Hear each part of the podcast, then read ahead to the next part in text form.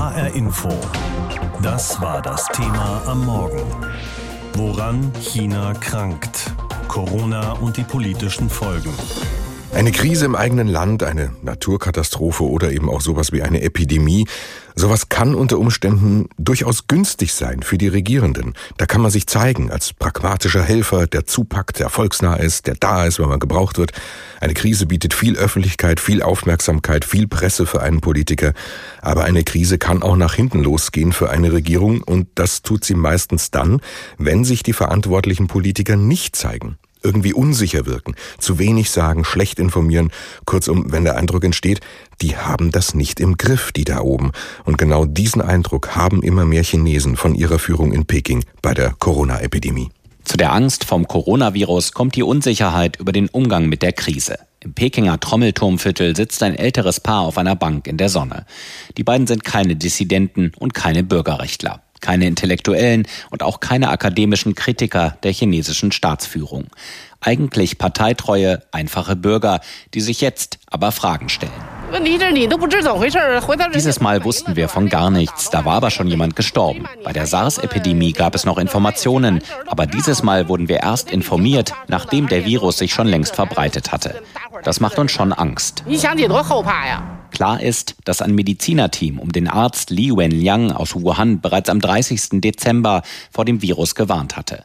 Daraufhin wurden sie von der Polizei vorgeladen und verwarnt. Sie wurden gerügt, weil sie Gerüchte über eine Krankheit verbreitet hätten. Als dann der 34-jährige Arzt Li vor zehn Tagen selbst an dem Virus starb, gab es einen Aufschrei im Internet. Für den renommierten China-Wissenschaftler Jeremy Barmet ein wichtiges Ereignis. In einem Gespräch mit dem Club der Auslandskorrespondenten in China sagte er, es gibt diesen Moment, wo Menschen ausbrechen können, wo sie Dinge sagen und sich äußern, wo immer sie auch sind. Und ich denke, das ist im Fall Li Wenyang passiert. Diese Kombination aus moralischer Entrüstung, technischen Möglichkeiten und einem Massenbombardement von Informationen war für alle eine Überraschung. Anfang Februar war Chinas Staats- und Parteichef Xi Jinping eine Woche lang ganz aus den Staats Staatsmedien verschwunden. Höchst ungewöhnlich, sagt der australische China-Experte Barmé. And where are you? The guy who's been on the front bloody page of the newspaper Wo war er da? Derjenige, der praktisch jeden Tag auf den Titelseiten der Staatspresse ist, seitdem er vor sieben Jahren an die Macht kam. Jetzt sind wir in dieser Krise. Er verschwindet für mehrere Tage und taucht dann in Peking wieder auf, um den Leuten nicht mal die Hand zu schütteln, weil es ja oh so gefährlich ist. Natürlich kommentiert das jeder. Das schreit ja danach. Jeder, der sich mit China beschäftigt, kann bestimmte Zeichen lesen. Und diese Zeichen sind sehr vielsagend. Kritische Intellektuelle wie Xu Jiangrun von der Tsinghua-Universität oder auch Bürgerrechtler Xu Zheyong haben schwere Vorwürfe gegen das System Xi Jinping erhoben.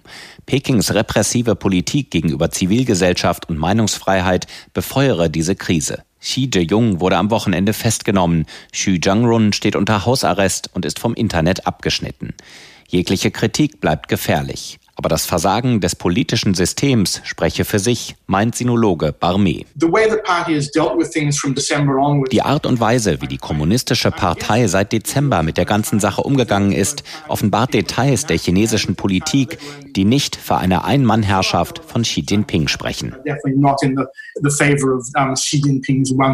Am 3. Februar hat Xi Jinping eine Rede im Ständigen Ausschuss des Politbüros gehalten, dem mächtigsten Gremium in China. Daraus geht hervor, dass er bereits Anfang Januar von der Bedrohung durch das neuartige Coronavirus wusste. Danach hat es aber zwei Wochen gedauert, bis sich Xi erstmals öffentlich dazu geäußert hat. Weiteres Futter für seine Kritiker. Woran China krankt, Corona und die politischen Folgen, das ist das Thema heute Morgen bei uns. Und Axel Dorloff ist unser Korrespondent in Peking. Das Coronavirus hält die Welt weiter in Atem und wahrscheinlich auch noch ziemlich lange. Über 2000 Menschen sind mittlerweile schon gestorben an der Covid-19-Epidemie, die Lungenkrankheit, die dieses Virus eben auslöst. Und die Epidemie wirkt sich längst auf die ganze Welt aus, wirtschaftlich, was den Reise- und Warenverkehr vor allem angeht. Und vor allem aber in China selbst sind die Folgen enorm, denn immer mehr Chinesen sind auch richtig wütend auf das Regime. Darüber habe ich vor der Sendung mit Nies Grünberg gesprochen. Er forscht zu China beim Mercator Institute for China Studies. Herr Grünberg, wie groß ist die Wut der Chinesen? So groß, dass diese Epidemie am Ende sogar Staatschef Xi und seinen Genossen gefährlich werden könnte? Also es gibt äh, in der Tat sehr viel Wut und äh, vor allem Frustration, glaube ich, ist vielleicht das richtigere Wort hier. Vor allem deswegen, weil man am Anfang der Epidemie, also Ende Dezember, Anfang Januar, sehr spät erst gehandelt hat, besonders in der Krisenregion Wuhan und äh, in der Hubei-Provinz. Und das ist durchgesickert, dass da die Lokalregierung besonders das einfach unterschätzt hat. Und das hat zu sehr viel Wut und Frustration geführt. Ich glaube, man sieht es nicht mehr so viel in den Medien, weil dann natürlich der Zensurapparat in Gang ist und es unter Verschluss hält. Aber das schwelt schon weiter. Und ich glaube, da ist auf jeden Fall eine ganze Menge Legitimität verloren gegangen. Und ich denke, es wird jetzt darauf ankommen, wie lange es noch dauert, ob es noch schlimmer wird, ob es jetzt äh, langsam besser geht und wie die Lösungsansätze danach dann verlaufen. Staatschef Xi hat allerdings auch anfangs lange gar nichts gesagt zu dem Virus. Also nicht nur die lokalen Behörden nicht, sondern wirklich auch die oberste Führung und sich auch ziemlich rar gemacht in der Öffentlichkeit. Da hat es zum Teil schon geheißen, mit dieser Taktik wolle er so ein bisschen vom eigenen Versagen ablenken. Wird ihm das gelingen? Ja, es ist schwer zu sagen, was da die äh, Idee hinter war. Es kann sein, dass man äh, unterschätzt hat, wie schwer und wie ansteckend dieses Virus ist. Vielleicht wollte er auch andere Leute vorschicken. Es ist wirklich sehr schwer zu deuten, warum er sich da so bedeckt gehalten hat. Ich glaube auf jeden Fall, dass die Medienkampagne, die jetzt in China gefahren wird, wo sehr deutlich gemacht wird, dass er tatsächlich schon Anfang Januar im äh, Politbüro, im Ständigen Ausschuss sozusagen Anweisungen gegeben hat, da wird jetzt auf jeden Fall an die große Glocke gehängt, dass er sehr viel gemacht hat. Und das scheint äh, natürlich darauf hinzudeuten, dass man ihn jetzt in ein besseres Licht zu rücken versucht. Jetzt gibt es Berichte, dass das Regime offenbar darüber nachdenkt, den chinesischen Volkskongress wegen der Epidemie auch zu verschieben. Also das soll eigentlich in rund zwei Wochen sein, so der wichtigste politische Termin des Jahres in China eigentlich. Wenn dieser Volkskongress tatsächlich nicht wie geplant stattfinden sollte, wäre das schon so eine Art Eingeständnis des Regimes, wir haben die Epidemie nicht im Griff? Das wäre auf jeden Fall eine sehr bemerkenswerte Aktion. Es sieht momentan so aus, dass der Ständige Ausschuss nächsten Montag darüber offiziell berät, dass es eine Verschiebung gibt, die dann laut Gesetz innerhalb von März einen neuen Termin finden muss. Das heißt, wahrscheinlich gibt es Ende März dann den äh, Nationalen Volkskongress. Das ist äh, noch nicht so passiert seit 95. Das heißt, es ist schon ein sehr deutliches Signal, dass es hier eine ernste Krise gibt. Ich glaube, die Strammung der Ausgangssperre in Hubei-Provinz, die am letzten Sonntag nochmal verhängt worden sind, die zeigen, dass das tatsächlich noch nicht ganz vorüber ist und dass man jetzt mit allen Mitteln versucht, die Epidemie einzudämmen.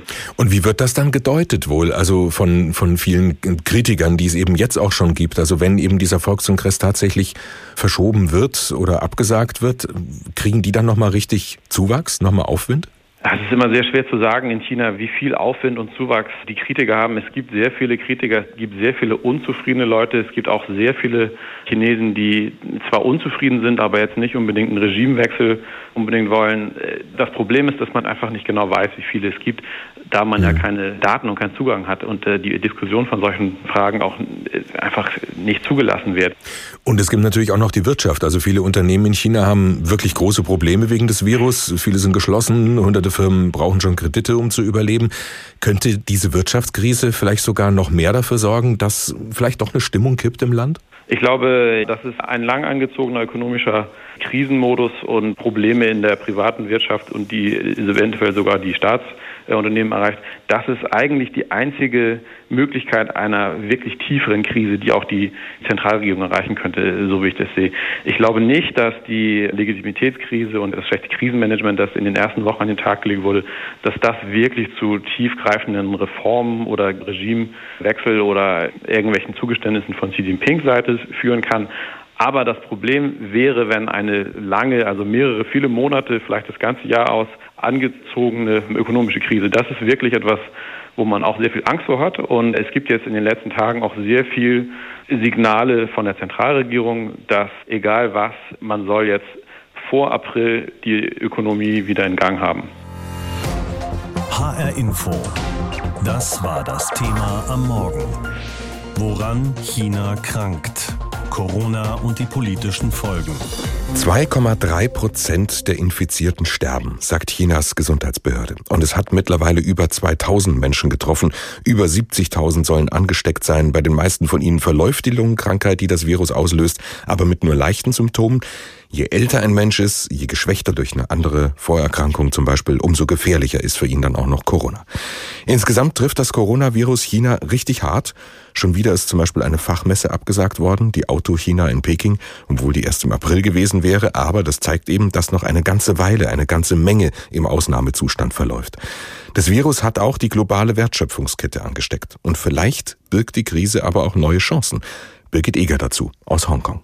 Mehr Subventionen auch für die kleineren Unternehmen, Senkung der Kreditzinsen und mehr Handlungsspielraum für lokale Regierungen. Das sind die neuesten Maßnahmen der chinesischen Regierung, um die Wirtschaft des Landes wieder in Gang zu bringen. Dabei sind es nicht nur die finanziellen Einbußen, die Unternehmen zu schaffen machen, sondern auch die allgemeine Unsicherheit, die Angst vor dem unbekannten Virus und den unabsehbaren Folgen. Zu spüren ist die Panik auch im Alltag, wie bei dieser Nachricht aus Hongkong. Bewaffnete Männer hatten einen LKW überfallen, der gerade einen Supermarkt beliefern wollte. Sie stahlen 600 Rollen Toilettenpapier. Denn in Hongkong geht das Gerücht um, dass chinesische Hersteller nicht mehr liefern können. Der Hintergrund in der Krisenprovinz Hubei und der Hauptstadt Wuhan steht zurzeit alles still. Das heißt keine Kabelbäume für die Autoindustrie, keine Zulieferteile für die Elektronikbranche und keine Grundstoffe für die Chemieindustrie. Diese extreme Ausnahmesituation gilt allerdings nicht für das ganze Land, betont Professor Heribert Dieter von der Stiftung Wissenschaft und Politik. Er forscht zurzeit an der Hongkonger University. Im Moment sieht es so aus, dass China in zwei Teile zerfällt. Das eine ist Wuhan, das ist komplett abgeriegelt. In Wuhan wird nichts hergestellt, nichts produziert, keine Zulieferbetriebe funktionieren. Der Rest Chinas kommt langsam wieder auf die Beine und äh, dort wird auch die Produktion langsam wieder hochgefahren. Also insofern haben wir es mit zwei Chinas im Moment zu tun. Doch das wieder auf die Beine kommen gestaltet sich mühsam. Nach einer Umfrage der amerikanischen Handelskammer in Shanghai haben zwar die meisten Betriebe eine Zulassung bekommen, die Arbeit wieder aufzunehmen, aber es fehlen die Arbeitskräfte. Wegen der strengen Quarantänevorschriften kommen die meisten nach dem Neujahrsurlaub nicht zurück. Zwei Wochen Quarantäne kann sich kaum jemand leisten. Und wer wieder in der Stadt ist, muss vom Arbeitgeber mit ausreichender Schutzausrüstung versorgt werden. Doch Masken oder Schutzanzüge sind Mangelware. In den offiziellen Medien heißt es, die Wirtschaftsprobleme seien nur vorübergehend. Die Regierung in Peking geht weiterhin davon aus, dass bis Ende des Jahres die Wachstumszahlen wie geplant erreicht werden können. Nicht ganz so optimistisch ist der Hongkonger Ökonom Lor Ka-chun. Doch die Weltuntergangsstimmung hält er für übertrieben. Die Krise wirkt sich auf einzelne Produkte aus, vielleicht hoch bis auf einzelne Branchen, die Autoindustrie zum Beispiel. Aber große Unternehmen haben Reserven. Sie haben oft Niederlassungen in anderen Provinzen, die weiterhin gut arbeiten. Er rechnet nicht damit, dass die Krise auch politische Folgen haben wird. Ganz im Gegenteil, meint auch Professor Heribert Dieter. Das ist gar nicht so unangenehm für die kommunistische Partei, weil sie hat dann einen Sündenbock. Sie kann dann sagen, wir sind es nicht gewesen, es war das Virus. Und insofern kann man auch Anpassungsprozesse, die man ohnehin vornehmen wollte, kann man dann in dieser Phase implementieren. Also insofern ist nach meiner Wahrnehmung die Regierung in Peking durchaus bereit, eine temporäre Wachstumsschwäche hinzunehmen. Die Epidemie könnte aber auch die weltweiten Handelsströme langfristig verändern. Denn gerade deutschen Firmen sollte die Krise eine Lehre sein, hofft Heribert Dieter. Die deutsche Wirtschaft exportiert mehr nach China als die nächsten acht europäischen Länder zusammen. Also wir sind sehr von China abhängig und das ist ungut. Man sieht das jetzt durch das Virus. Deutschland ohnehin in momentan schwieriger konjunktureller Lage wird durch diese Nachfrageschwäche in China noch eine weitere Dämpfung des Wachstums erleben. Und deshalb ist die Frage sehr angebracht, sollte Deutschland sich nicht breiter aufstellen und nicht zu sehr auf China setzen. HR Info. Das war das Thema am Morgen. Woran China krankt. Corona und die politischen Folgen. Stimmt das alles, was die chinesische Regierung an Zahlen und Informationen herausgibt über das Coronavirus? Was geschieht in den Krankenhäusern tatsächlich und wie groß ist die Unsicherheit und Verzweiflung bei den Menschen wirklich? Die offiziellen Bilder und Berichte aus China zeigen Ordnung, zeigen Disziplin, aber es gibt auch viele inoffizielle, unabhängige Quellen von Einzelpersonen, von sogenannten Bürgerreportern zum Beispiel, die ihre Eindrücke zeigen, von Überfüllungen in den Krankenhäusern, von Überforderungen und auch vom Tod. Aktivisten riskieren mit ihren Bildern, die sie ins Netz stellen, ihre Freiheit und vielleicht auch ihr Leben. Ich habe mit Christian Mier darüber gesprochen, Geschäftsführer von Reporter ohne Grenzen, und habe ihn erstmal gefragt, wie wichtig diese Arbeit der sogenannten Bürgerreporter ist, gerade jetzt in China. Die Arbeit der Bürgerreporter, der Bürgerjournalisten in China ist enorm wichtig. Das sieht man erstmal, glaube ich, bei einer ganz traurigen Zahl, denn China ist jenes Land weltweit, das am meisten Blogger und Bürgerjournalistinnen einsperrt und das schon seit vielen Jahren. Aktuell sind in China mindestens unserer Zählung nach 39 Bürgerjournalisten in Haft. Aber wir sehen gerade bei der Debatte über den Coronavirus etwas ganz Grundsätzliches, denn Chinas Regierung steht gerade vor einem Problem, das die staatliche Zensur sonst mit ganz großem Aufwand zu verhindern sucht. Die Bürger machen sich gerade angesichts des Coronavirus selbst ein Bild von der Krise, die der Coronavirus ausgelöst hat. Und im Internet herrscht teilweise Panik und es ist ein Katz-und-Maus-Spiel, weil es ja chinesische Social-Media-Plattformen gibt, wo das ganz oft stattfindet, wo es gelöscht wird. Aber es gibt dann eben immer noch westliche Social-Media-Plattformen wie YouTube, Twitter und Facebook und da reicht der lange Arm der chinesischen Zensur eben nicht hin. Das heißt, es gibt nicht nur die Bürgerreporter, die Bürgerjournalisten, sondern äh, vermutlich auch viele Privatleute, Chinesen, die ihre Handys zücken, Bilder und Videos machen, die die Regierung im Moment überhaupt nicht mehr kontrollieren kann.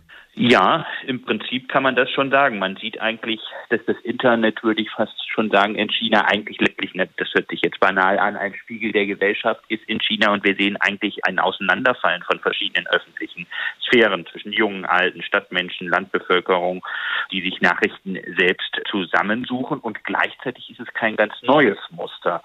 Es gibt immer wieder auch Katastrophen in China, wie zum Beispiel die Feinstaubskandale in Peking.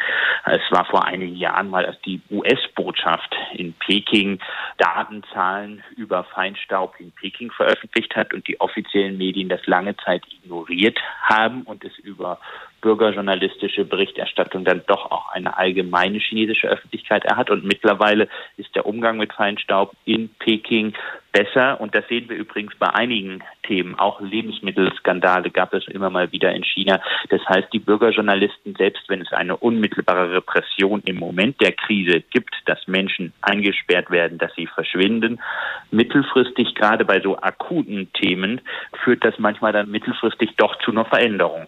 Das ist ja interessant, weil die Frage natürlich im Raum steht, ob all das, was jetzt gerade passiert, weitreichende politische Folgen haben kann, in dem Sinne, dass das Regime ein einlenkt und vielleicht sogar kleine Meinungsfreiheiten zulässt oder ob man befürchten muss, dass das Regime da noch viel größere Härte gegenüber Kritikern zeigt.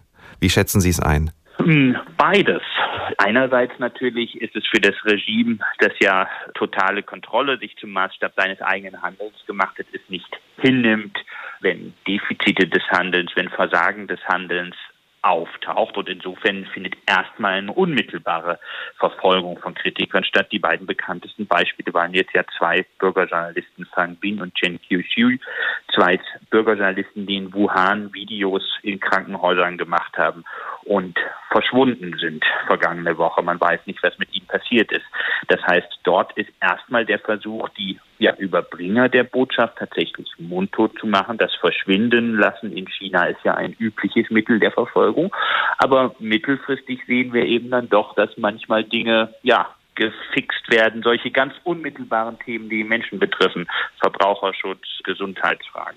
Eine Frage muss man sich immer stellen, wenn es äh, Informationen von Einzelpersonen gibt. Wie vertrauenswürdig sind die tatsächlich, äh, die Informationen, die wir über die chinesischen Bürgerreporter bekommen? Ich glaube, da ist ein Zusammenspiel von klassischem Journalismus und technischer Kompetenz wichtig. Ich glaube, es gibt ja gute Tools, um einerseits solche bürgerjournalistischen Quellen, also Videos, die dann erst auf chinesischen sozialen Medien und dann später auf YouTube auftauchen, zu analysieren, zu verstehen. Da kann man ganz normale Plausibilitätscheck machen, technisch und Geodaten abfragen und logische Fragen an Quellen stellen. Und ich glaube, da kommt der klassische Journalismus ins Spiel, der solche Quellen bewerten kann. Und dann entfalten solche Quellen natürlich auch nochmal eine ganz andere Wirkmacht und eine ganz andere Kraft.